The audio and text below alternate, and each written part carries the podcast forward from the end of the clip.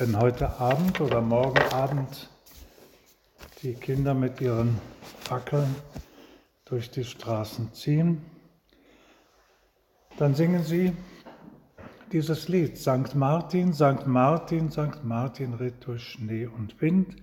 Sein Ross, das trug ihn fortgeschwind. Sankt Martin ritt mit leichtem Mut. Sein Mantel deckt ihn warm und gut. Ein ganz junger Mann ist dieser Martin. Er ist Soldat beim römischen Heer und er hat das Leben vor sich. Man kann sich das schön vorstellen, wie dieser junge Mensch in das Leben hineinreitet und froh ist seines Lebens. Er hat von Christus gehört, aber er hat ihn noch nicht kennengelernt.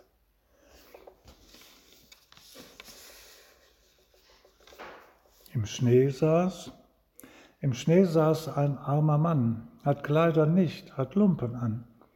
O helft mir doch in meiner Not, sonst ist der bittere Frost mein Tod. Sankt Martin, Sankt Martin zieht die Zügel an, sein Ross steht still beim armen Mann. Sankt Martin mit dem Schwerte teilt den warmen Mantel unverweilt.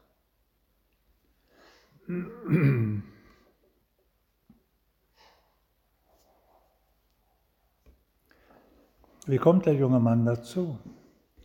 Er ist vor frohen Sinnes dahergeritten, er will zu seiner Kaserne, hat Feierabend, es ist schon Abend, wahrscheinlich etwas dunkel und kalt. Aber er sieht diesen armen alten Mann und er hat etwas, was der Mensch meistens in solchen Situationen hat, aber nicht alle. Die Guten vor allem haben das, nämlich Mitleid. Der Mann tut ihm leid. Er stellt sich vor, wie dem zumute ist. Wahrscheinlich nicht viel zu essen bekommen. Die Nacht ist kalt. Was wird er über Nacht überhaupt machen? Hat er eine Bleibe? Er wird sich nicht allzu viel Gedanken gemacht haben, aber ganz spontan, unmittelbar hat er Mitleid. Und das Mitleid setzt sich um in ein Werk der Barmherzigkeit. Aber zusammen mit dem Mitleid fällt ihm wahrscheinlich auch ein, so intuitiv, ohne lange nachzudenken, was er über diesen Jesus gehört hat. Jesus Christus, ein Priester hat ihm davon erzählt oder ein Kamerad und hat ihm gesagt, dieser Jesus, der ist es, der die Menschen zum Heil führt, das Heil das jeder braucht. Und er hat eine ungefähre Vorstellung, Jesus hat auch mal gesagt, was ihr dem geringsten meiner Brüder getan habt, das habt ihr mir getan. Das Lied endet mit der letzten Strophe. St. Martin, St. Martin gibt den halben still, der Bettler rasch ihm danken will, St. Martin aber ritt in Eil hinweg mit seinem Mantelteil. Eine irgendwie kunstlose Poesie, aber es drückt das aus und die Kinder singen es mit Begeisterung. Sie wissen, das hat eine tiefe Wahrheit, das ist etwas Großes. Jemandem helfen. Kinder im Kindergarten lernen das. Was sollen wir tun? Ja, wir müssen helfen. Das lernen sie fast so intensiv wie, was sagt man denn? Danke.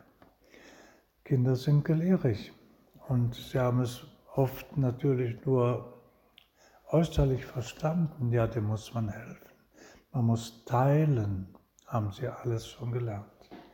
Das leuchtet ja auch ein. Er hat nichts, ich habe viel, dass ich ihm was mitteile, ist ja verständlich, logisch.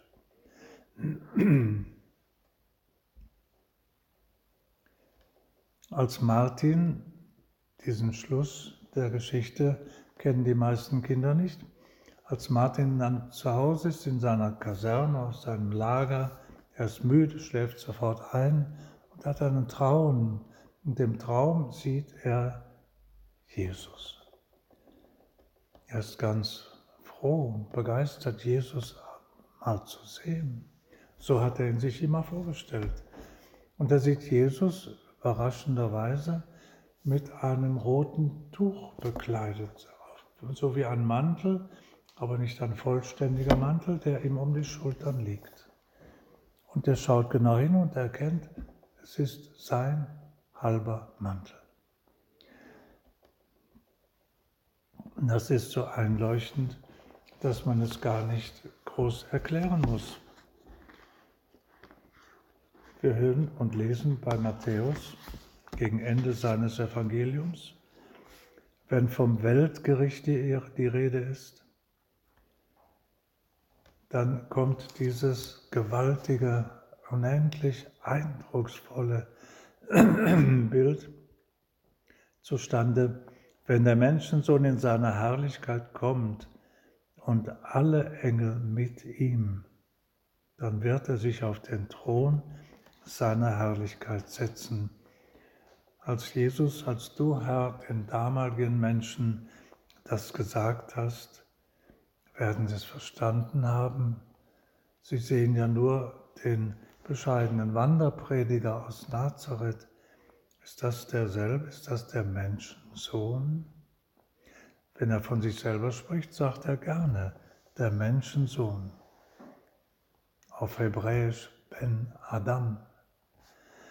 Und er ist ja froh, du bist Herr, du bist stolz, ein Mensch zu sein. Und du bist gerne unter den Menschenkindern.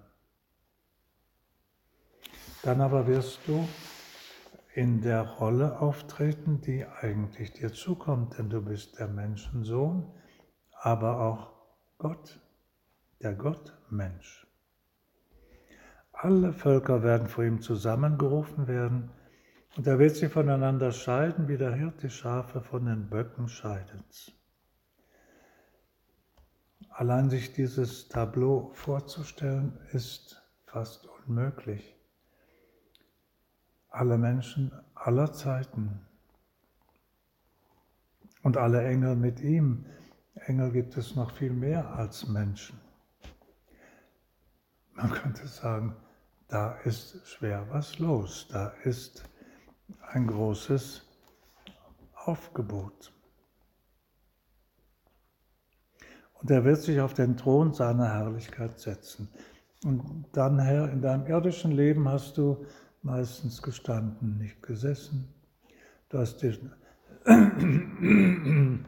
hast das Volk gelehrt, manchmal vom Boot aus auf dem See, immer mit ganz einfachen Bedingungen, niemals deiner wirklichen Größe angemessen, sodass viele Menschen dachten und auch heute noch denken, na ja, dieser Jesus, hat es gut gemeint, aber so bedeutend ist er halt nicht.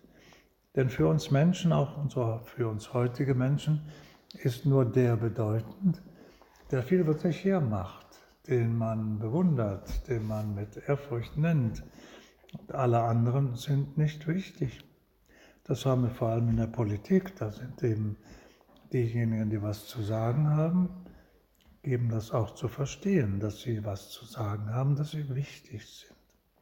Du, Herr, hast alle Tugenden gelebt und natürlich auch die Demut und du hast dich nicht wichtig gemacht. Nein, im Gegenteil. Nun aber kommst du beim zweiten Mal als König der Könige und dann wirst du alle Menschen beurteilen. Das ist ja nicht anders als fair.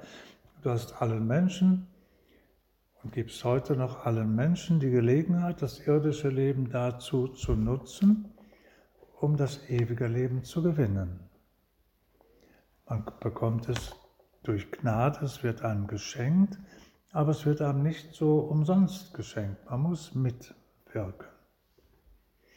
Und viele Menschen tun das nicht und wirken nicht mit und schlagen alles in den Wind so wie die törichten Jungfrauen, von denen wir am letzten Sonntag hörten.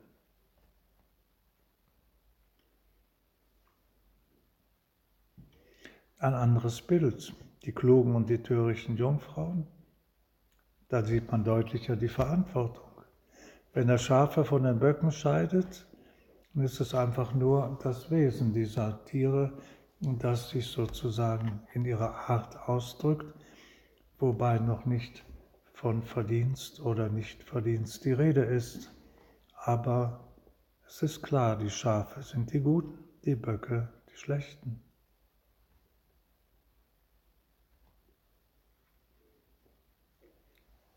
Und dann kommt die Begründung, warum die Guten zu seiner Rechten stehen und von, ihrem, von seinem Vater gesegnet sind und das Reich in Besitz nehmen sollen, das seit der Erschaffung der Welt für sie bestimmt ist. Der Grund ist nicht der, dass sie immer fromm gewesen sind, dass sie zur Kirche gegangen sind, dass sie Kirchensteuer bezahlt haben, Nein, der Grund ist,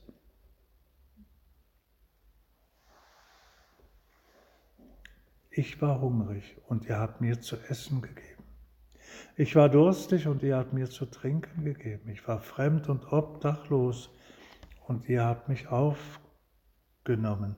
Ich war nackt und ihr habt mir Kleidung gegeben. Ich war krank und ihr habt mich besucht. Ich war im Gefängnis und ihr seid zu mir gekommen die berühmten Werke der Nächstenliebe. Das ist das Hauptkriterium, dass wir in den Himmel kommen.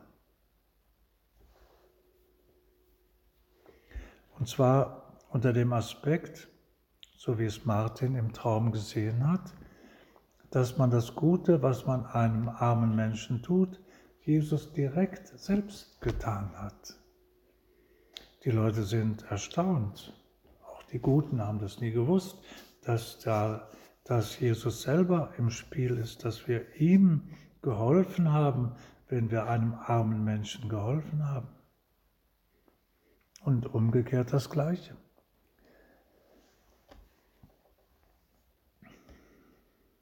Was ihr für einen meiner geringsten Brüder nicht getan habt, das habt ihr mir nicht getan. Ihr habt mich nicht besucht.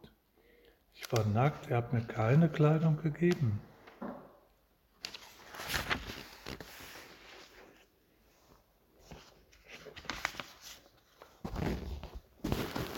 Das also ist das Wichtigste, Werke der Barmherzigkeit. An anderer Stelle sagst du, Herr, dieser Frau, Maria Magdalena wahrscheinlich, dieser Frau ist vieles vergeben worden, weil sie viel geliebt hat.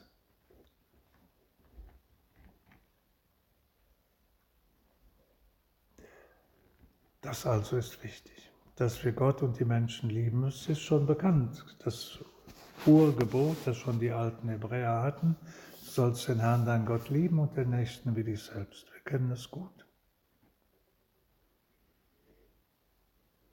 Und das ist der Grund, warum wir selig werden, warum wir in den Himmel kommen.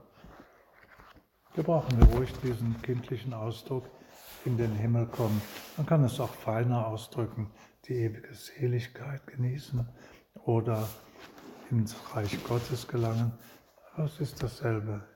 Wir wollen und sollen in den Himmel kommen. Das ist das, was der Herr für uns bereitet hat von Erschaffung, seit Erschaffung der Welt hat er schon an uns gedacht und uns, und uns einen Platz dort im Himmel zugedacht. Denn in seines Vaters Hause sind viele Wohnungen, nicht nur eine.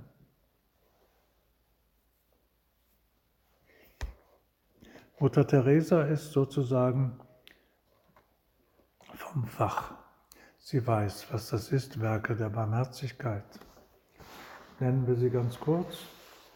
Die Werke der leiblichen Barmherzigkeit, die Hungrigen speisen, den Dürstenden zu trinken geben, die Nackten bekleiden, die Fremden aufnehmen, die Kranken besuchen, die Gefangenen besuchen, die Toten begraben.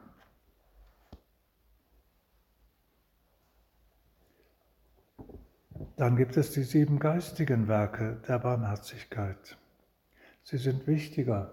Die leiblichen Werke sind sehr wichtig, klar, aber sie werden nicht auf Dauer möglich sein. Wir können Hungrige speisen, aber es ist eben nicht eine Dauereinrichtung.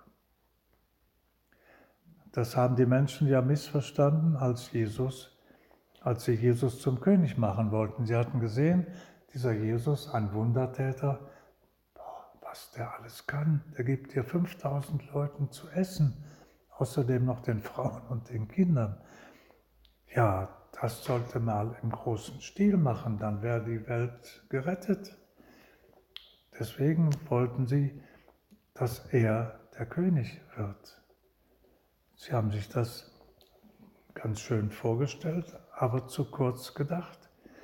Denn deine Aufgabe war ja nicht, Herr, als du auf Erden wandeltest, die Nöte der Menschen alle zu lindern, systematisch und alles Negative aufzuheben. Nein, du hast eben im einzelnen Fall dich vom Mitleid rühren lassen, hast geholfen. Und wie viele Kranke hast du geheilt? Aber deine Aufgabe war nicht, du hättest ja ein großes Krankenhaus errichten können, wo dann alle Menschen hinkommen und du heilst sie dann alle und dann, dann ist es gut. So war das nicht gemeint. Das hat man übrigens auch Mutter Teresa vorgeworfen. Ja, sie haben sich ja sozusagen nur punktuell um die Bedürftigen gekümmert, aber so richtig systematisch nicht. War auch nicht gemeint.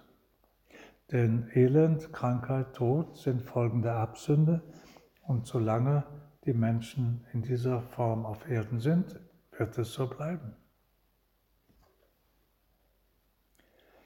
Noch wichtiger die sieben geistigen Werke der Barmherzigkeit, die Unwissenden lehren, den Zweifelnden recht raten, die Betrübten trösten. Wir könnten zu jedem einzelnen Punkt etwas sagen, vielleicht haben wir es schon mal erlebt.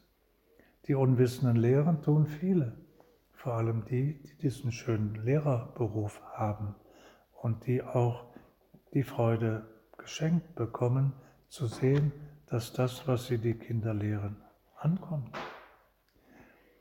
Aber das ist nicht jedem Beruf gegeben, aber den Zweifelnden, den Zweifelnden recht raten, das kann jeder. Vielleicht haben wir das auch schon einmal erlebt, dass jemand an irgendetwas gezweifelt hat, entweder an Gott, an der Religion, an der Kirche oder an einem anderen Menschen gezweifelt hat.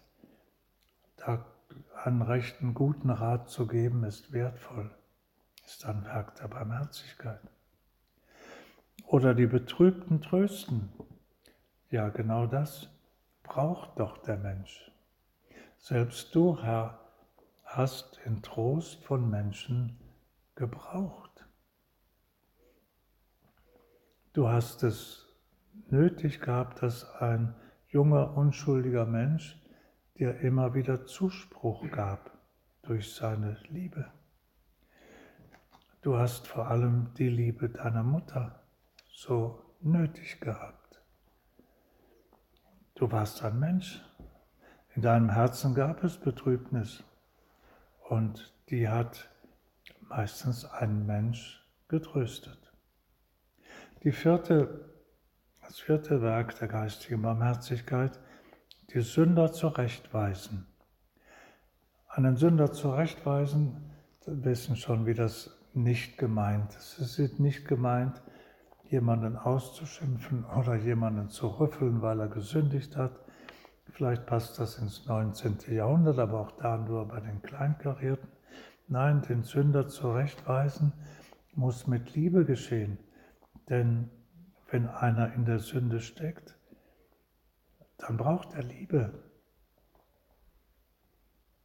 Zurechtweisen heißt, hör mal zu, das ist nicht richtig, was du machst, und ich möchte dir helfen, das zu erkennen, denn es wird dir großen Schaden zufügen.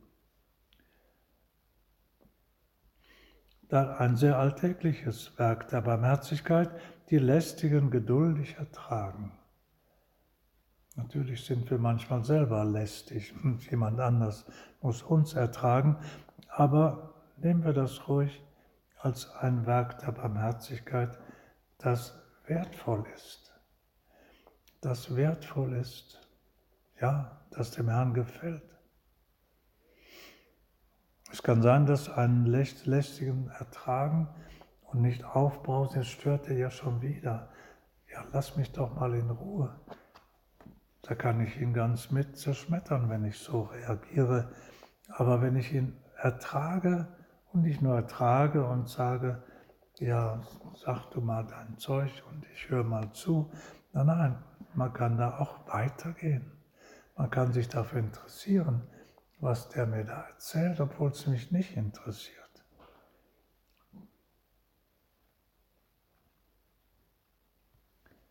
Denen, die uns beleidigen, gerne verzeihen.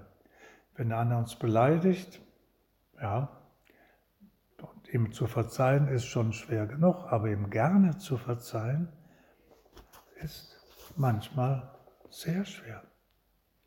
Aber dem Herrn liegt sehr daran, dass wir immer verzeihen.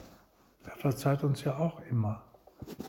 Und dass wir niemandem etwas nachhalten, dass wir nicht sagen, ja, aber das, wir sind ja wieder am Reinen, aber das vergebe ich dir nicht, das kann ich dir nicht vergessen.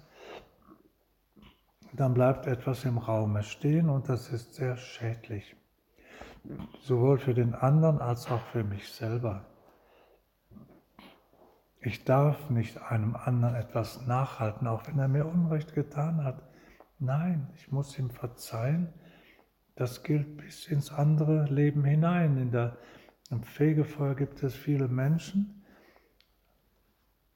die haben etwas nicht verziehen und das ist dann nicht gelöst, das Problem. Und für die Lebenden und für die Toten beten, das tun wir besonders in diesem Monat November.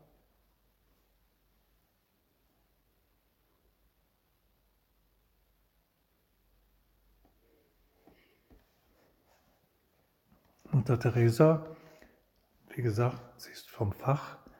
Sie hat zu diesen Werken der Barmherzigkeit, der geistigen Barmherzigkeit auch eine schöne Paraphrase gesagt. Ich will mal eines oder zwei vorlesen.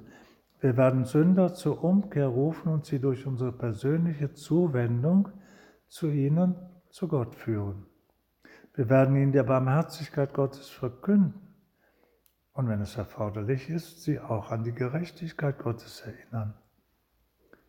Wir werden ihnen zeigen, dass der Weg zum Heil durch Selbstverleugnung und Kreuz geht, durch die Umkehr des Geistes und des Herzens. Oder dieser Punkt, wir, wir werden den Zweifelnden Rat geben. Zunächst hören wir ihn aufmerksam und voller Liebe zu. Das ist ein Apostolat für sich, hat Al Josef Maria gesagt, zuhören. Den Menschen, die irgendetwas sagen wollen oder müssen, zuhören, denn sie haben Sie haben eine Belastung, es liegt auf ihnen, auf ihrem Herzen und sie müssen davon reden.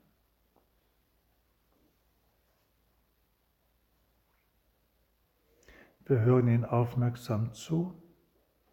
Wir werden denen, die versucht werden, beistehen durch Gebet, Buße und verständnisvolle Liebe und wenn sich die Gelegenheit ergibt, auch durch ein klärende und, klärendes und ermutigendes Wort.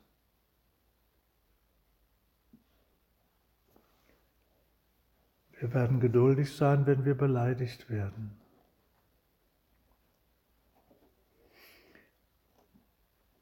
Da muss ich unseren Gründer ganz besonders einmal hervorheben.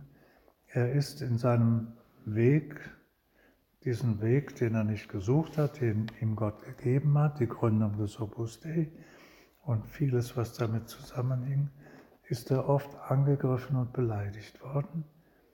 Und er hat es wunderbar getragen. Ich sage das einmal, weil er selber davon nicht geredet hat. Er hat sich niemals beklagt. Er hat niemals zurückgeschlagen. Wenn irgendeine Gruppe in der Kirche sogar ihn, ihn bekämpft hat, er hat nie gekämpft. Er hat die andere Wange hingehalten und hat auch niemals gesagt, die und die haben uns bekämpft und verleumdet. Nein, hat es Gott überlassen. Das ist schwer, das ist sehr schwer. Wenn jemand uns auf die rechte Wange schlägt, halten wir auch die andere hin. Mein Bruder, hast du das schon mal getan? Ich nicht, muss ich ehrlich sagen. Wenn jemand uns etwas wegnimmt, versuchen wir nicht, es zurückzubekommen. Wir wollen Unrecht vergeben und nicht auf Rache sinnen, sondern Böses mit Gutem vergelten. unsere Feinde lieben, für unsere Verfolger beten und sie segnen, die uns verfluchen. Wir werden den geistlich Ernsten unter den Armen helfen, zu beten. Das ist natürlich das beste und schönste Werk der geistigen Barmherzigkeit, den Menschen helfen, vor allem den Armen, auch den Armen im Geiste zu beten. Wir beten mit ihnen und für sie, damit sie die Kraft des Gebets und die Wahrheit der Verheißung Jesu erfahren. Bittet, dann wird euch gegeben. Alles, um was ihr in meinem Namen bittet, werde ich tun. Und so ist es natürlich für denjenigen, der Barmherzigkeit übt, immer auch ein Gewinn, nicht nur für den anderen. Der Heilige Martin, der uns dieses Beispiel gibt, als ein ganz junger Mensch. Er war noch nicht einmal getauft um die Zeit, er hatte von Jesus gehört und ihn bewundert. Und hat sich Gedanken gemacht, wieso Jesus ein großer König ist und doch so demütig. Aber er hat sich daraufhin sehr bald doch taufen lassen und er hat in seinem Leben, seinem weiteren Leben, sehr viel Barmherzigkeit geübt, vor allem Werke der geistigen Barmherzigkeit. Er wurde ein Priester, er wurde Bischof und als er zum Sterben kam, da hat er zum Herrn gesagt, er war schon auf dem Totenbett, Herr, wenn du willst, dass ich noch ein bisschen für dich arbeite, non recuso labore. Ich will die Mühe nicht zurückweisen. Eine schöne Art, die Barmherzigkeit zu leben, weil das natürlich sehr vielen Menschen zugute gekommen ist, dass er noch ein paar Jahre lebte. Erinnert mich auch an den Speckpater, an den Pater Werenfried von Straten, der auf Geheiß, nach Wunsch und auf Geheiß von Johannes Paul II. dieses Werk Kirche Not weitergeführt hat. Und als er dem Papst sagte, so, ich kann nicht mehr, ich möchte zurücktreten, hat der Papst zu ihm gesagt, nein, noch zehn Jahre. Und das hat er gemacht. Und da der Gehorsam vor Gott groß ist, hat er auch Kraft für die zehn Jahre.